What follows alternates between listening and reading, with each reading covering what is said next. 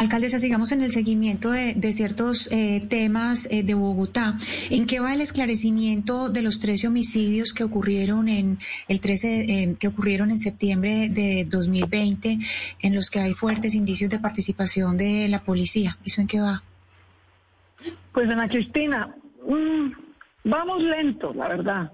La fiscalía hasta ahora solamente ha imputado a cuatro miembros de la policía por cuatro de esos tres homicidios. Los otros nueve homicidios hasta el momento no tienen ninguna imputación ni ningún avance certero en la investigación. Este es un hecho profundamente doloroso el año pasado. Las autoridades y la policía hacen un trabajo difícil, duro, durísimo para cuidar a Bogotá. Aquí somos muy poquitos cuidando a muchos. Bogotá tiene un déficit de 10.000 policías por turno. 10.000 policías por turno. En una ciudad de 8 millones de habitantes, por turno efectivo tenemos a cerca de 6, 8 mil policías. Eso no es nada. Eh, comparado con otras ciudades, incluso de Colombia, por tasas de 100 mil habitantes tenemos mucho menos policías. Pero lo que ocurrió en septiembre del año pasado, pues fue una confrontación por un hecho de abuso policial, porque es que recordemos que lo del septiembre no pasó de la nada, sino por el caso de, digamos que yo comparo siempre como con el George Floyd colombiano, un ciudadano que sí estaba en estado de embriaguez, por supuesto, lo podían retener temporalmente, incluso ponerle un comparendo, pero terminaron asesinándolo en un calle, asesinándolo. Y eso desató, por supuesto, una ola de indignación que termina en hechos violentos muy lamentables, 75 heridos por bala y 13 asesinados. Y por supuesto, eso esperamos nosotros desde la alcaldía y todas las familias que haya verdad, justicia y reparación para esos jóvenes. Señora alcaldesa, le quiero preguntar y, quisiera que, ahondáramos un poquito más el tema de la inseguridad en, Bogotá, eh, porque, porque no es simple percepción. Usted ha dicho recientemente que las cifras durante la pandemia han bajado, lo que tiene que ver con atracos y demás. Pero se siguen viendo eh, constantemente, sobre todo en redes sociales, muchos videos de atracos callejeros, de gente común y corriente que está siendo atracada en la ciudad en distintos sitios. ¿Qué pasa con la seguridad de Bogotá, señora alcaldesa? ¿Es que acaso la policía, de la cual usted es su jefe, no está cumpliendo con su función? ¿O qué es lo que está pasando para que la ciudadanía tenga la percepción de que la ciudad se desbordó en el tema que tiene que ver con inseguridad? No es solamente un problema de percepción, es que el hurto violento ha crecido. Aunque el hurto en total ha bajado, hay menos hurtos en Transmilenio, hay menos hurtos en las calles, hay menos homicidios, afortunadamente, muchos menos. Sin embargo, el hurto violento, una cosa es que te hagan un cosquilleo, te saquen el teléfono del bolsillo en el bus, y otra cosa es que te pongan un revólver en la cabeza o un cuchillo en el cuello para quitarte el mismo celular. Obviamente la sensación de miedo que genera lo uno y lo otro no es la misma. De manera que aunque tenemos menos cantidad de delitos y más denuncias, cosa que yo agradezco, los ciudadanos no están dejando de denunciar los delitos, por el contrario, todas las encuestas, tanto las de la policía como las de la Cámara de Comercio de Bogotá, indican que los ciudadanos cada vez denuncian más, lo cual agradecemos. Que ni un solo delito se quede sin denunciar, que ni un solo raponazo, que ni un solo hecho de inseguridad se quede sin denunciar. Entonces, hay más denuncias, hay más investigación, hay menos hechos delictivos, pero hay más hechos delictivos violentos. Hay más atraco a mano armada, literal. Y obviamente eso destruye la percepción de seguridad, como es apenas obvio. Tenemos un incremento de un 25% de armas traumáticas. Llevamos un mes esperando un decreto del presidente. Basta un decreto del presidente. Se lo mandamos redactado al señor ministro de Defensa para limitar la importación, venta y porte de armas traumáticas. Uno de cada tres hurtos que se hacen hoy en Bogotá a mano armada se hacen con un arma traumática, que venden como si fuera un juguete. No tienen ningún control.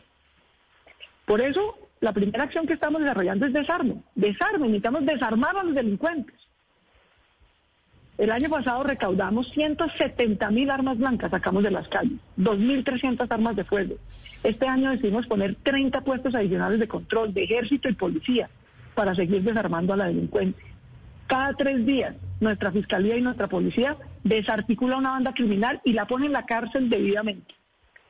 Desafortunadamente, nuestras leyes, y eso es algo que los bisuarios han hecho aquí varias manifestaciones y hemos apoyado su reclamo, eh, la ley en Colombia considera que el robo de un celular o de una bicicleta es menor cuantía y dejan libre al ladrón, así lo capturemos. Y de hecho lo capturamos y lo dejan libre. Y yo me pregunto, ¿menor cuantía para quién? Para un magistrado que se roba, que se gana, perdón, 20 millones de pesos, un celular de 300 mil pesos puede ser menor cuantía.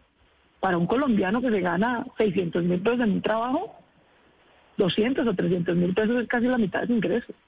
Y eso puede costar un celular o una bicicleta. Entonces, en eso nos hemos unido al llamado y a la exigencia que hacen los bisuarios y los diferentes ciudadanos para que el Congreso y el gobierno cambien esa norma. Pero por lo pronto nosotros tenemos que responder con vigilancia. Estamos triplicando el número de frentes de seguridad, de redes de cuidado ciudadano, conectando las alarmas y las cámaras de los comerciantes con nuestro centro de vigilancia. Eso nos ha ayudado mucho en investigación para judicializar delitos. Creamos un comando especial para Transmilenio. Transmilenio llevaba 10 años siendo el mayor atracadero público de Colombia. El año pasado, gracias a ese comando de la policía, bajó en un 32% el hurto en Transmilenio. Entonces las cosas funcionan, pero obviamente necesitamos refuerzos y estamos trabajando en ello. Hicimos un plan para tener 6.000 policías más a lo largo de este cuatrenio.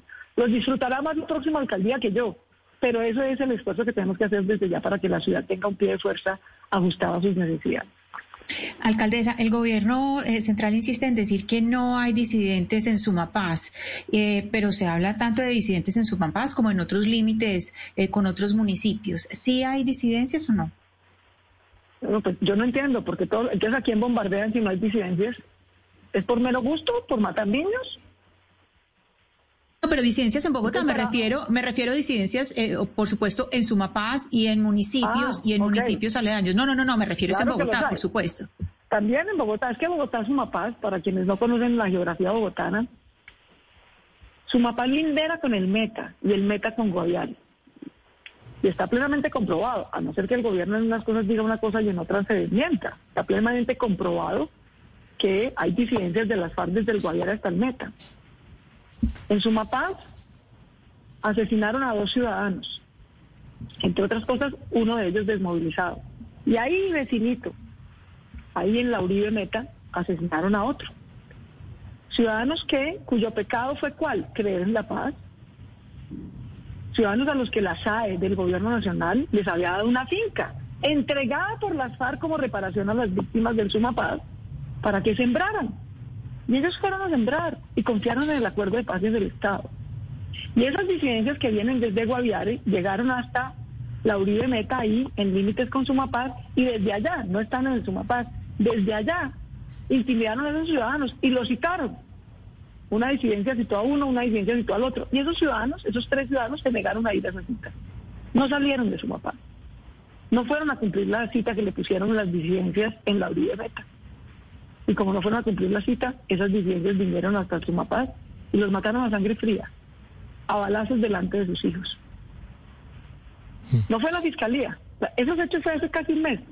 A la Cristina, la fiscalía no ha puesto un pie en Sumapaz hoy, casi un mes después. El cadáver lo trajimos nosotros, con la familia, desde la Uribe Meta y desde Sumapaz. Un mes después la fiscalía nos dice que solo debemos creer en sus investigaciones. ¿Cómo van a investigar si ni siquiera han ido a Sumapaz? Sí. Pero mira, los ciudadanos que están allá y las autoridades que estábamos allá, pues esa es la versión que tenemos en las que coinciden los diferentes organismos y por lo tanto esta fue la que lo entregamos a las autoridades para que se tomen las medidas preventivas necesarias.